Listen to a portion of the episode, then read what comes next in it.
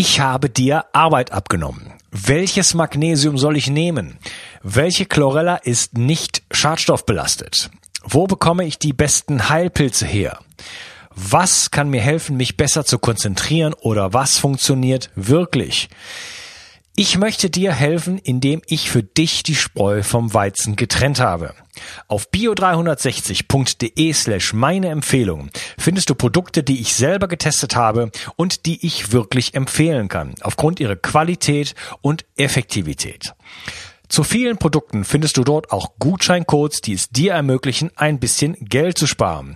Und dabei hilfst du mir auch noch, weil ich von jedem Einkauf, den du über einen dieser Links machst, ein paar Prozent mitverdiene und so ist uns beiden geholfen. Schau also immer mal wieder rein und nutze die Links auf meiner Seite. Ich halte die Seite für dich aktuell und liefere dir Klarheit und Einfachheit im Bereich Nahrungsergänzungsmittel, Entgiftung, Fokus, Energie, Buchtipps und vieles, vieles mehr. Ich danke dir. Bio 360. Zurück ins Leben.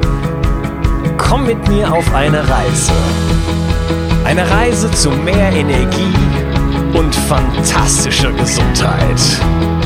Ich möchte dir das Wissen und den Mut vermitteln, den ich gebraucht hätte, als ich ganz unten war. Dabei will ich dir helfen, wieder richtig in deine Energie zu kommen. Zurück ins Leben. Der Klimawandel wird langsam für jeden spürbar. Ob die Kühe daran schuld sind oder zumindest eine Teilschuld tragen, erfährst du in dieser Episode.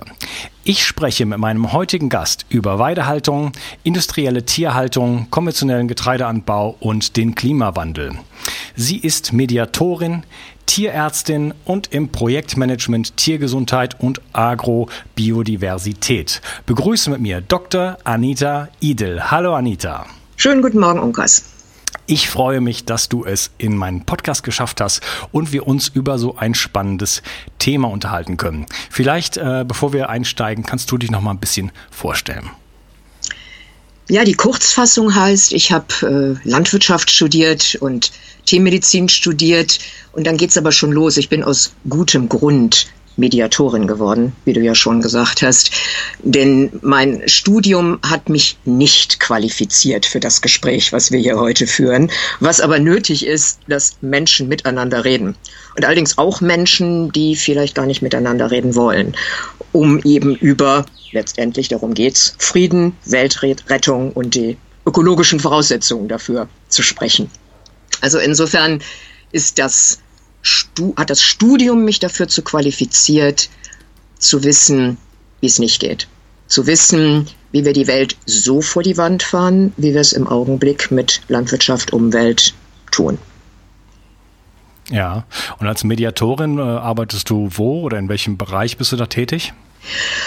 Ich habe eine Ausbildung als Wirtschaftsmediatorin und meine Zielgruppe oder der Zielbereich sind die Reibungsverluste zwischen Landwirtschaft und Naturschutz und die Reibungsverluste zwischen Landwirtschaft und Tierschutz oder auch die Reibungsverluste zwischen fleischessenden und vegan lebenden Menschen, um jeweils zu gucken, wie kommen wir in den Flow, wie kommen wir in die Bewegung, die uns so nachhaltig ähm, leben und die Welt entwickeln lässt, wie es nun mal notwendig ist.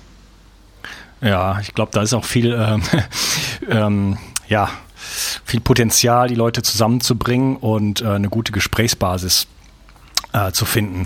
Ja, und das gilt ja für jedes, für jedes Gespräch, ähm, dass man sich zuhört, ähm, dass man wirklich wissen will, was der, ähm, was der, was der andere möchte. Und in dem Bereich ist halt so wichtig, dass viele Menschen, die dann gerade dieselbe Ausbildung haben, die ich genossen habe, die das aber alles ernst genommen haben und dann auch so umgesetzt haben. Und deshalb sind wir ja heute da, wo wir sind in Sachen Landwirtschaft, in Sachen ähm, Massentierhaltung, ähm, äh, Tiermedizin. Im Gespräch mit denen spielt natürlich immer Gesichtsverlust eine unglaubliche Rolle. Und von daher gesehen ist eben so ein Hintergrund, was Ausbildung betrifft, eben zu Mediation, Coaching, Moderation ähm, von, von, von großer Wichtigkeit und spielt eigentlich immer im Alltag eine Rolle, auch dann, wenn gar nicht Mediation oben drüber steht. Ja, und zwar im, im Kleinen wie im Großen. Äh, da kann ich selber ein Lied von singen und vielleicht viele andere auch, aber in meinem persönlichen Leben war Kommunikation äh, nicht unbedingt meine Stärke. Woher auch, denn ich habe es ja nie gelernt. Und da, darunter haben meine, meine äh, Beziehungen, und damit meine ich nicht nur Partnerbeziehungen, aber auch natürlich gerade die, natürlich enorm gelitten eigentlich bis ins, äh, ja, das ist noch gar nicht so unfassbar lange her. Und äh, ja, Gott sei Dank habe ich dann irgendwann angefangen, ich sag mal, mich weiterzubilden und bin dann ja, habe dann einfach viel gelernt über Kommunikation, auch zum Beispiel gewaltfreie Kommunikation und solche, solche mhm. Sachen. Und äh, das hat mein Leben auf jeden Fall absolut transformiert und verändert. Und ähm, es ist eine Unglaublichkeit eigentlich, dass sowas an den Schulen nicht gelehrt wird, dass das nicht, dass das nicht, also ich meine, es ist so, es ist so ja. essentiell. Ja? ja, wir sind in Projektion verhaftet und denken, äh, die ganze Welt sei schuld an unserem, an unseren Gefühlen. Ja, und äh, letzten Endes, wenn man sich die Welt anguckt, anguckt, sieht man dieses, dieses kleine Mini-Drama. Äh, überall gespiegelt, auch in der, in der großen Politik. Und so sieht unsere Erde heutzutage aus. Letzten Endes ist das ein Resultat von Projektion, meiner Meinung nach. Ganz genau. Also äh, von, von, von bis, von Mikro bis Makro. Ähm, Kommunikation ist es und nicht Schweigen. Und wir beide sprechen hier ja auf Deutsch, haben beide auch eine, ich denke, deutsche Herkunft. Und ähm, insofern das Schweigen in der Aufarbeitung, Nichtaufarbeitung deutscher Geschichte, gilt für andere Länder auch, ähm, kann man ja oft bis in jede Familie runterbrechen. Und ähm, insofern, wenn wir uns jetzt hier unterhalten, dann ist es ja immer auch die persönliche Vita des ähm, Aussprechens der Transparenz oder Nicht-Transparenz, die eben absolut entscheidend dann auch ist für die Persönlichkeitsentwicklung. Und insofern, wenn man diesen Faden einmal aufgenommen hat, und so verstehe ich dich jetzt, ähm, dann kann es eigentlich immer nur, nur weitergehen. Und es fällt auch immer leichter. Ich nenne es für mich so, dass diese Art des Umgangs miteinander letztendlich auch für mich persönlich zu immer weniger Reibungsverlusten mit mir selber führt. Und insofern ist für mich natürlich auch jede Mediation, jedes Coaching, was ich mache, wobei Du hattest nach dem Rahmen gefragt. Ich mache das alles freiberuflich. Ähm, auf jeden Fall ist jedes, so, jede solche Mediation, jedes Coaching, was ich durchführe, da lerne ich ja immer auch für mich selbst. Und das finde ich so unglaublich bereichernd, wenn man eben einmal für sich die Wichtigkeit von nicht nur nicht schweigen, sondern aktiv und mutig in die Kommunikation gehen, diesen Faden aufgegriffen hat. Ja, das kann ich nur bestätigen und äh, überhaupt in der Lage zu sein, seine eigenen Gewünsche, äh, sorry, äh, Bedürfnisse und Wünsche vorzutragen, Mhm. ohne den anderen sozusagen äh, damit zu belasten, sondern einfach nur äh, das vorzutragen. Das ist schon, äh, das, das ist schon eine Menge wert und auch überhaupt ähm, es zu begehren, sich in den anderen, in den anderen hineinzuversetzen und auch dem anderen wirklich zuzuhören. Ne? Das sind alles Techniken, äh, die wir nicht gelernt haben und die halt wirklich mhm. einen wirklich äh, näher zu den Menschen bringen und auch zu einem selber. So ist es. Ja, okay. Bevor wir jetzt richtig in das Thema einsteigen, äh, vielleicht können wir das mal so kurz zusammenfassen. Ähm, du hast ein Buch geschrieben, das heißt, äh, die Kuh ist kein Klimakiller. Wenn du eine mhm. Minute Zeit hättest, um das zusammenzufassen, wie würdest du das machen? Der Klimakiller ist sowieso immer der Mensch. Und insofern ist dann eben die Frage, welches landwirtschaftliches System wollen wir und wie, wie wirtschaften wir?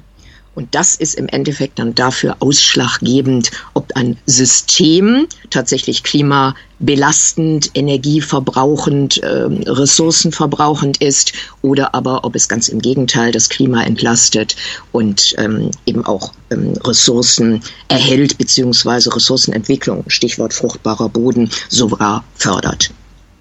Mhm, okay, und das wunderbar. gilt für die Kuh dann genauso. Für die Kuh in diesem System die Kuh, wie gesagt, ist es nie. Ja, die Kuh kann gar kein Klimakiller sein. Das ist, wenn, dann wirklich immer der Mensch. Alles klar. Da steigen wir dann gleich genauer drauf ein und gehen dann auf die äh, ganzen einzelnen Aspekte davon ein.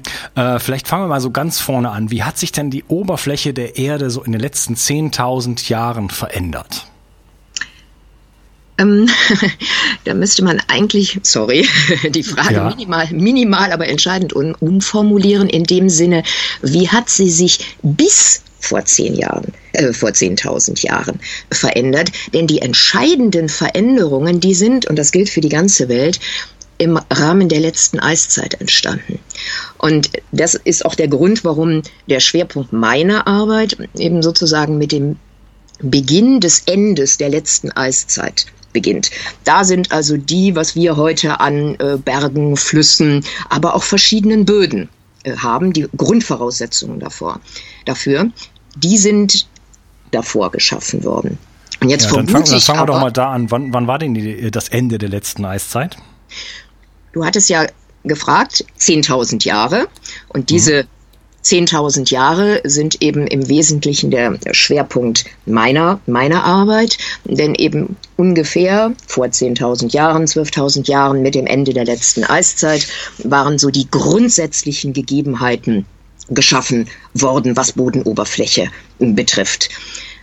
Aber deine Frage, wie haben sich denn dann die Böden innerhalb der letzten 10.000 Jahre verändert, nicht davor, sondern seitdem, die bezieht sich dann ganz entscheidend auf den fruchtbaren Boden, also den, die organische Bodensubstanz. Und da kommt dann tatsächlich ganz entscheidend der Mensch ins Spiel, der eben dann mit der Sesshaftwerdung, und das war ja, war ja so in dieser, begann ja in dieser Zeit, eben extreme Veränderungen auf der Bodenoberfläche bewirkt hat, eben mit der Sesshaftwerden, mit dem Ackerbau und damit letztendlich einem Raubbau begonnen hat, ähm, natürlich vor allen Dingen mit der, mit der Getreideproduktion, ähm, sodass wir eben heute auch in den Regionen, die vor 10.000 Jahren äh, und auch noch vor 1000 Jahren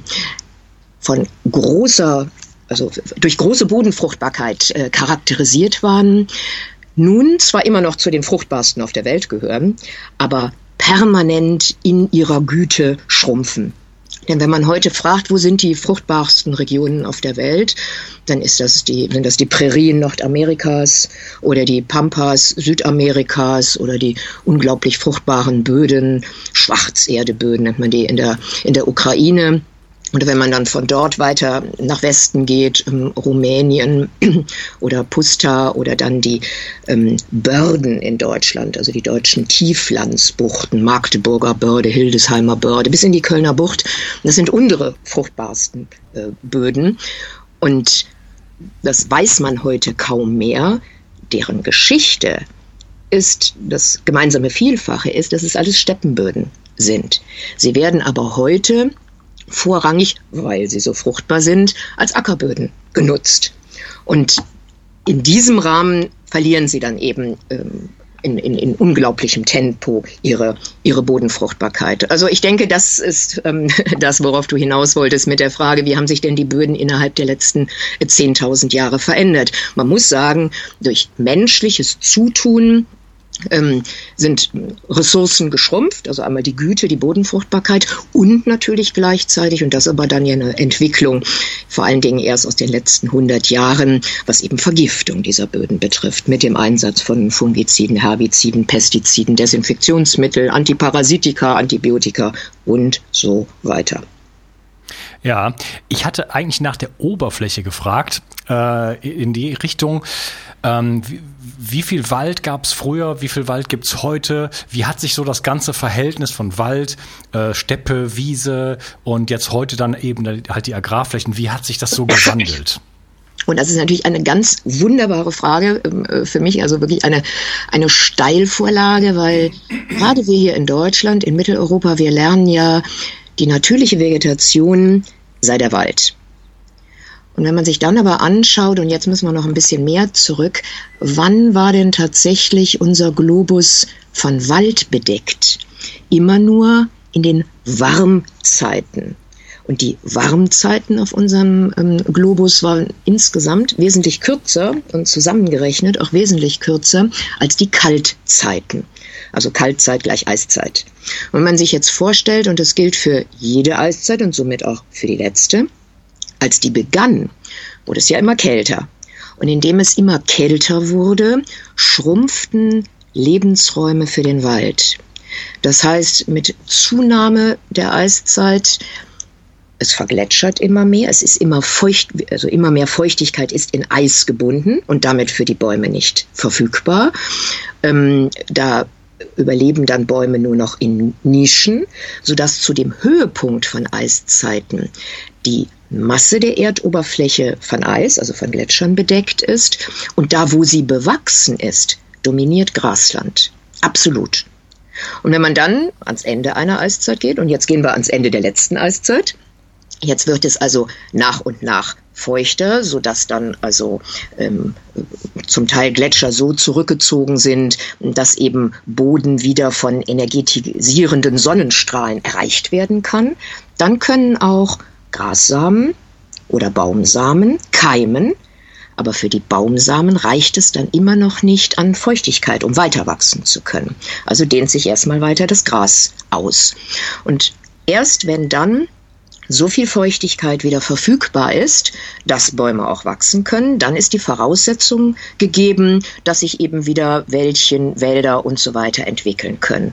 Und jetzt ähm, kommen die Weidetiere ins Spiel. Denn ob dann in einer bestimmten Region tatsächlich sich Wäldchen, Wald, Wälder entwickeln, hängt vom Vorhandensein wandernder Weidetiere ab, ob die das, wie wir das heute nennen, eine Region offen halten oder nicht. Sodass also ähm, ich zu der Gruppe von Menschen gehören, die sich eben sehr intensiv mit dieser Endzeit der letzten Eiszeit beschäftigt haben und die sich dann entwickelnde Landschaft bezeichnen, jetzt gerade hier für, äh, für Europa, dass sich dort parkähnliche Waldlandschaften entwickeln haben, entwickelt haben. Oder man auch sagen könnte, eine, eine Vielfalt von Lichtungen. Also es gab kleine Wäldchen, es gab größere Wälder, in denen dann aber Waldweiden haben. Und was daran jetzt auch unter einem, weiß gar nicht, ob ich so bescheiden ausdrücken soll, unter einem Gesundheitsaspekt gilt bis heute, dieses Wissen ist immer noch da, gelten Waldränder, also diese Übergangszonen zwischen Wald und Offenland, als die Apotheke der Natur. Und von diesen Übergangszonen hat es eben unendlich viele gegeben, von denen sich eben die Tiere je nach Jahreszeit bedienen konnten. Ja, die Apotheke der Natur, sprichst du da Wildkräuter an? das ist erstmal, es geht um Vielfalt. Ähm, also auch wenn ich jetzt generell jetzt hier von, von Grasland oder von, äh, von Wäldern äh, spreche, dann ähm, sprechen wir natürlich nicht von Monokulturen und eben auch im Wald nicht, sondern da von einer Vielfalt. Und der Waldrand hat durch seine ähm, Hecken, ähm, also gerade Hecken spielen da eine ganz große Rolle mit ihren Früchten. Ähm, Nussbäume sind oft Lichtliebende, die sich dann eben auch an diesen Waldrandzonen begegnen. Äh, gerade Nussbäume sind auch Lichtliebende, die man dann oft an diesen ähm, äh, Wald Randübergangszonen dann eben, eben findet. Ja, okay. Ähm, auf, die, auf die Tiere möchte ich gleich nochmal dann mit dir äh, genauer eingehen. Äh, was hat denn jetzt die Getreidewirtschaft eigentlich aus unserem Planeten gemacht? Also wir haben dann nach der ersten, äh, sorry, nach der letzten Eiszeit angefangen, uns äh, sesshaft zu machen und haben dann entdeckt, dass man Gräser ähm, züchten kann und dass man dann daraus Brot backen kann und so weiter und haben uns niedergelassen und dann nach für nach den Planeten ja befeldet oder wie kann man das sagen? Ähm, bitte? Beackert.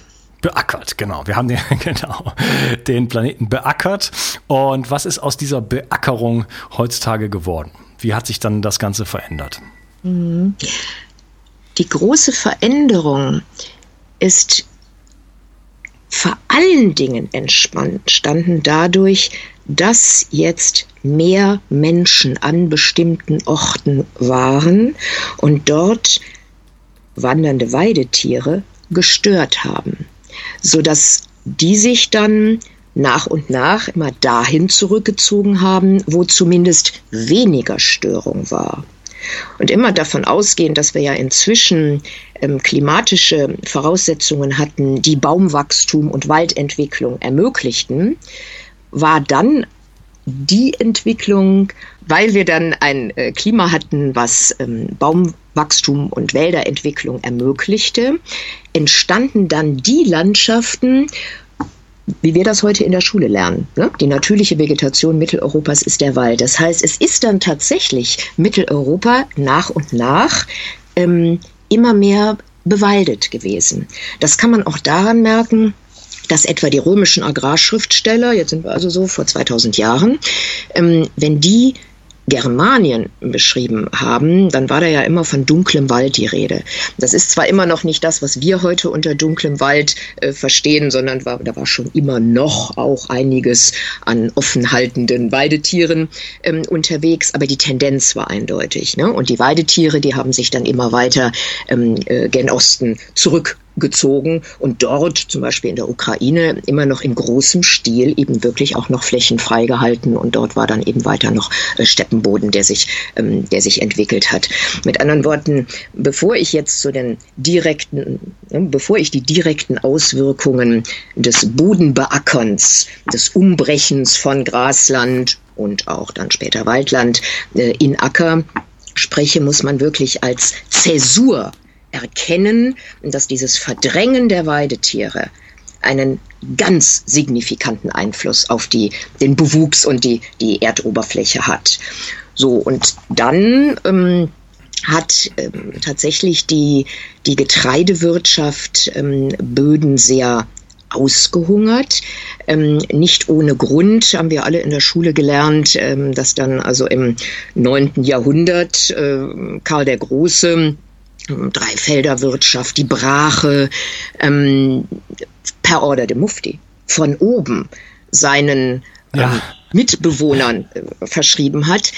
Das heißt für mich, in dieser Zeit, wo man eben ähm, zu Fuß, zu Pferd, in der Kutsche langsam in der Landschaft unterwegs war, haben Menschen, Berater dann eben der Regierung von Karl dem Großen, die haben erkannt, hier läuft was nicht gut mit diesem Ackerbau.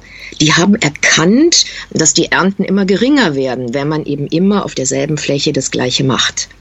Und haben entsprechend diese Wechselwirtschaft, Felderwechselwirtschaft und eben auch die Brache ähm, damals eben ja von oben ähm, ja. verordnet. Und dann muss Wenn ich da kurz einspringen darf, ich finde das auch sehr witzig, genau wie du scheinbar. Ähm, das so der, der das war noch Potentaten, sage ich mal. Ne? Die haben sich um ihr Land gekümmert. Ne? Da ging es also wirklich um die Qualität, auch die, auch vielleicht die Gesundheit der Bevölkerung.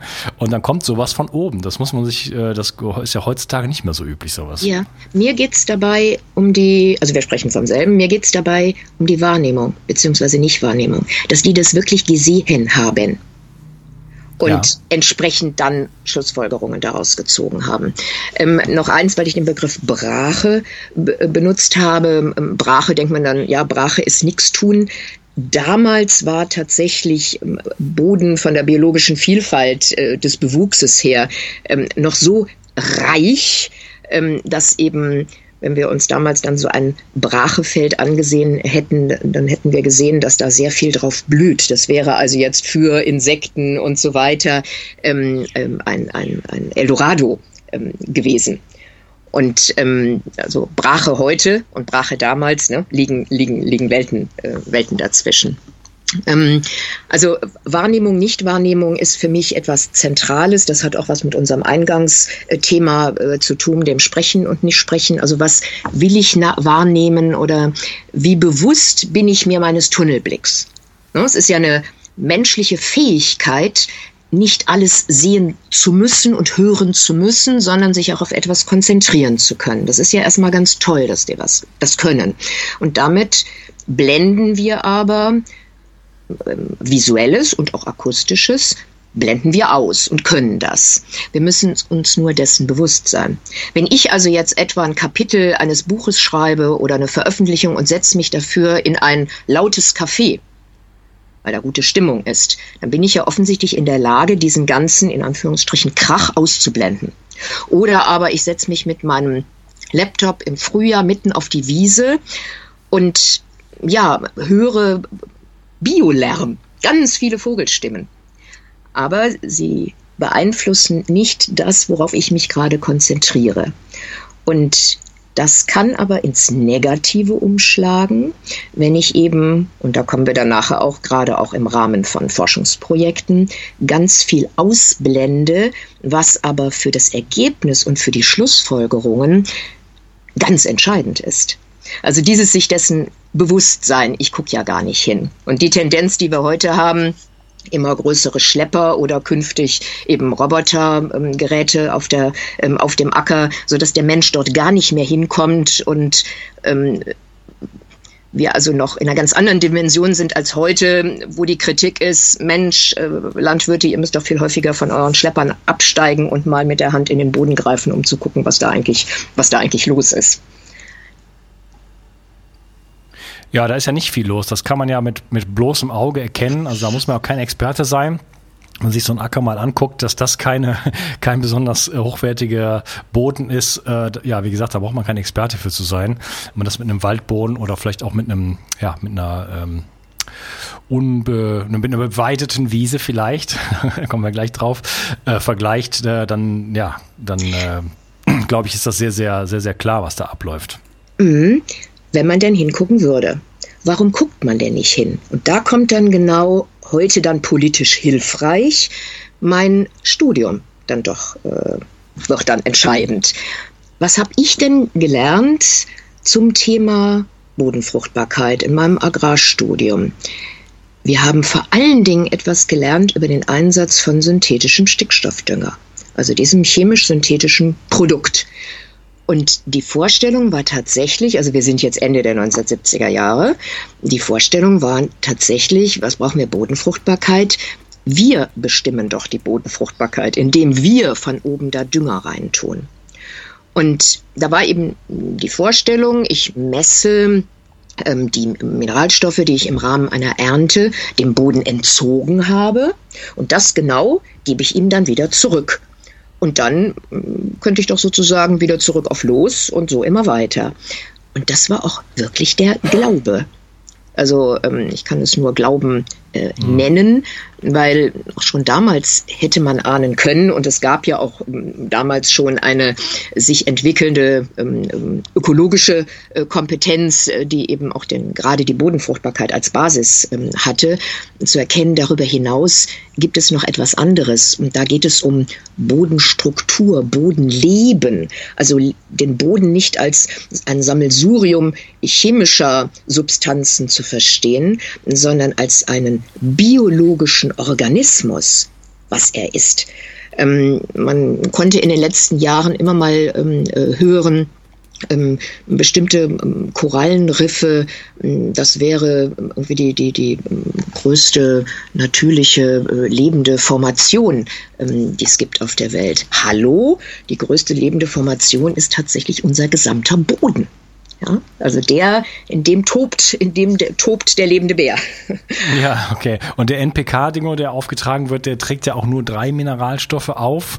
Äh, also allein schon auf der Ebene der Mineralstoffe geht die Rechnung ja schon überhaupt nicht auf, weil ja äh, die anderen äh, 81 oder wie viel es auch mal sind, äh, praktisch völlig vernachlässigt werden.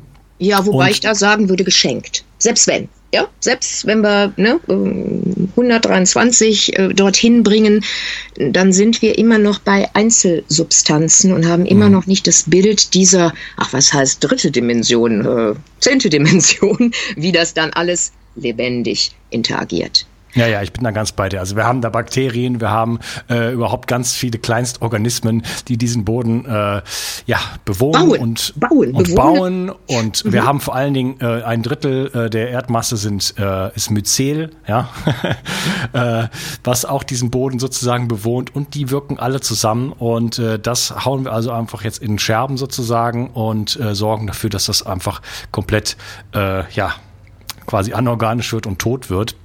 Und dass das nicht gut gehen kann, äh, ja, da muss ich auch kein Experte für sein. das äh, erschließt sich mir aus dem gesunden Menschenverstand bereits heraus. Ja, aber an dem hapert es ja genau. Das ist ja genau der Punkt. Wir haben ja ähm, in der Familie meistens nicht, in der Schule nicht und in der Uni dann erst recht nicht gesunden Menschenverstand gelernt. Ähm, wozu hat das geführt in der Landwirtschaft? Zu einem ja, es ist unglaublich. Also gerade beim, beim Umgang mit etwas Lebendigem, dass man im Grunde Rezepte lernt. Ähm, inzwischen ist es die App, früher war es das Fax, was eben dann morgens ähm, kommt da eben um, um, um 6 Uhr, kommt dann Papier raus und sagt, ähm, heute das Pestizid spritzen oder heute das nicht tun oder heute davon so und so viel äh, säen und so weiter. Ähm, kleinen Ausflug in die künftige Digitalisierung. Das, was an Daten die landwirtschaftlichen Betriebe den Konzernen ähm, innerhalb der letzten 20, 30 Jahre schon übermittelt haben, ist ein so unglaubliches Wissen was dann wenigen Konzernen, also letztendlich immer den Chemiekonzernen, äh, zur Verfügung steht. Das wird auch noch ähm, immer wichtigere, hochgradige Konsequenzen haben, ähm, was Landnutzung betrifft. Vor allen Dingen, wenn eben das Land dann immer weniger Einzelnen, die vielleicht wirklich auch auf der, das sage ich jetzt mal so ganz theatralisch, auf der Scholle auch geboren sind ähm, und das Land dann doch noch kennen, ähm, also es immer mehr in die Richtung geht, das sind Investoren und die wollen dann eigentlich nur, nur Geld verdienen und sonst gar nichts. Aber das war jetzt ein kleiner Ausflug in die Zukunft. Ja, ja ich äh, mache auch mal einen kleinen Ausflug. Ich hatte nämlich neulich, ich bin äh, vor kurzem umgezogen und äh, wohne jetzt in einer leider äh, landwirtschaftlich sehr stark konventionell ähm, beackerten Gegend. Und da hatte ich neulich leider die Situation, dass der Postmann klingelte quasi mit einem Paket und gleichzeitig der, ähm, der Bauer gleich, nee, also wirklich zehn Meter von mir entfernt quasi da äh, irgendwas Gelbes aufgetragen hat, weiß der Henker, was es war. Und ich, äh, dadurch, dass der Postmann jetzt auch noch am Telefon war, jetzt irgendwie so circa zwei Minuten in diesem Dampf stand, ja, wusste jetzt nicht, soll ich jetzt wieder ins Haus zurückrennen und äh, habe dann tatsächlich drei Wochen danach massive Schlafprobleme gehabt und äh, merke eigentlich immer noch die gesundheitlichen Konsequenzen davon. Aber ähm, was ich mir so was ich mich so frage, dieser Mann sitzt auf seinem Traktor und hat dieses, dieses Riesengerät, mit dem er über sein, über sein Feld fährt und da irgendwelche Giftstoffe aufträgt. Und ich frage mich einfach, ist der denn selber das, was er da anbaut? Ist er denn so weit entfernt von irgendeinem natürlichen Gespür, dass das, dass da irgendwas nicht mit stimmen könnte? Das müssen wir natürlich immer wieder die fragen, über die wir gerade sprechen. Und das versuche ich natürlich auch. Und dann sind wir natürlich genau auch im Thema Gesicht verlieren wieder. Also selbst wenn es mir ähm, gelingt, jemand, ne, jetzt nehme ich das Bild auf, da steht jetzt jemand mit seinem Schlepper in der Wolke. Ähm, und äh, selbst wenn einem also ein wirklich ganz entspannter Ton gelingt in der Frage, ähm, glauben Sie denn, dass das nicht schädlich ist, ähm, dann droht hier natürlich trotzdem Gesichtsverlust in dem Augenblick, wo derjenige vielleicht unsicher ist, ob er das wirklich mit einem klaren Ja, das ist kein Problem, sondern Doppelpunkt, das ist gute landwirtschaftliche Praxis. Ja, also je unsicherer jemand da ist, umso schwieriger ist es natürlich dann auch, ne, mit, ihm, mit ihm zu sprechen und mit ihm ins Gespräch zu kommen. Der, der für sich völlig klar hat, das habe ich immer so gemacht, das machen wir weiter so, das sind zugelassene Stoffe, kein Problem, ähm, der hat eine klare Antwort, basta. Aber die Verunsicherten werden dann nicht gleich offen sein ne, für entsprechende Kritik, weil die müssen sich ja dann wirklich in einem Ausmaß in Frage stellen, welches ja auch wirklich existenziell ist. Und von daher gesehen ist die, die Hürde, wenn ich sowas jahrelang, jahrzehntelang so geackert habe und eben mit diesem ganz selbstverständlichen Gifteinsatz, Einsatz von synthetischem Stickstoffdünger und, und, und, ähm, dann wird die Hürde eigentlich eher immer schwerer, die jemand nehmen muss, oder die Hürde wird immer höher, ähm, um sich dann darauf einzulassen, das vielleicht wirklich alles in Frage zu stellen. Ich habe ähm, in den letzten 30 Jahren mit ganz vielen auch gesprochen, die auf ähm, ökologische Landwirtschaft umgestellt äh, haben, die natürlich auch immer gefragt, ne? was war bei euch letztendlich der Punkt, der euch bewegt hat und, und der euch aufgerüttelt äh, hat. Und die Antwort, als meine erste Tochter geboren ist, konnte ich nicht mehr mit den Säcken mit den Totenköpfen hantieren. Mhm. Hm, weil eben hm, da ja der Totenkopf einer bestimmten Konzentration drauf sein muss auf diesen Säcken. Dann wird es verdünnt. Das nennt sich dann gute landwirtschaftliche Praxis und wird dann ausgebracht. Aber es handelt sich um Gift. Und er dann einfach merkte, jetzt kann ich nicht mehr. Und diese Antwort, also in diesem Sinne, ne, habe ich öfter, öfter bekommen. Und ähm, insofern, ja, müssen wir, du und ich, unsere Zuhörer, einfach zur Kenntnis nehmen, es ist ganz schwierig, ganz schwierig für jemanden, der da so drin steckt und der damit sein Geld verdient, ähm, sich da zu bewegen. Okay. Anita, das äh, Gespräch finde ich super spannend und ähm, ich möchte das gerne mit dir fortsetzen. An der Stelle würde ich gerne ähm, unsere Unterhaltung kurz unterbrechen damit es nicht zu lang wird. Und wir werden uns in dem nächsten Teil unterhalten über ähm, Tierfutteranbau. Wir werden uns weiter über Böden unterhalten und über Gräser. Wir werden uns natürlich auch über Kühe unterhalten und vieles, vieles mehr. Wie läuft es technisch? Du, ähm, wir, lassen die Leitung stehen und du ähm, kommst gleich wieder oder was? Genau, ich sage jetzt einfach, wir sind noch auf Sendung. Ich sage jetzt einfach mal Tschüss und wir sprechen uns im nächsten Teil. Ciao. Okay. Ich möchte dir etwas schenken. Und zwar habe ich dir einen Audiokurs aufgenommen, wo ich dich in sieben Schritten zu mehr Energie und fantastischer Gesundheit führe. Das Einzige, was du tun musst, ist unten in der Description auf den Link zu klicken, dich dort einzutragen und dann bekommst du von mir kostenfrei diesen Audiokurs nach Hause geliefert. Wenn du das Gefühl hast, dass ich heute deinen Tag ein bisschen schöner gemacht habe, dann möchte ich dich einladen, auch meinen Tag etwas zu verschönern und auf iTunes zu gehen und für mich dort eine 5-Sterne-Bewertung und eine Rezension zu hinterlassen. Da würde ich mich riesig freuen und ich wünsche dir einen wunderschönen Tag. Bis dann, dein Onkas. Ciao. Bio 360 Zurück ins Leben. Komm mit mir auf eine Reise. Eine Reise zu mehr Energie und fantastischer Gesundheit. Ich möchte dir das Wissen und den Mut vermitteln, den ich gebraucht hätte, als ich ganz unten war. Dabei will ich dir helfen, wieder richtig in deine Energie zu kommen. Zurück ins Leben.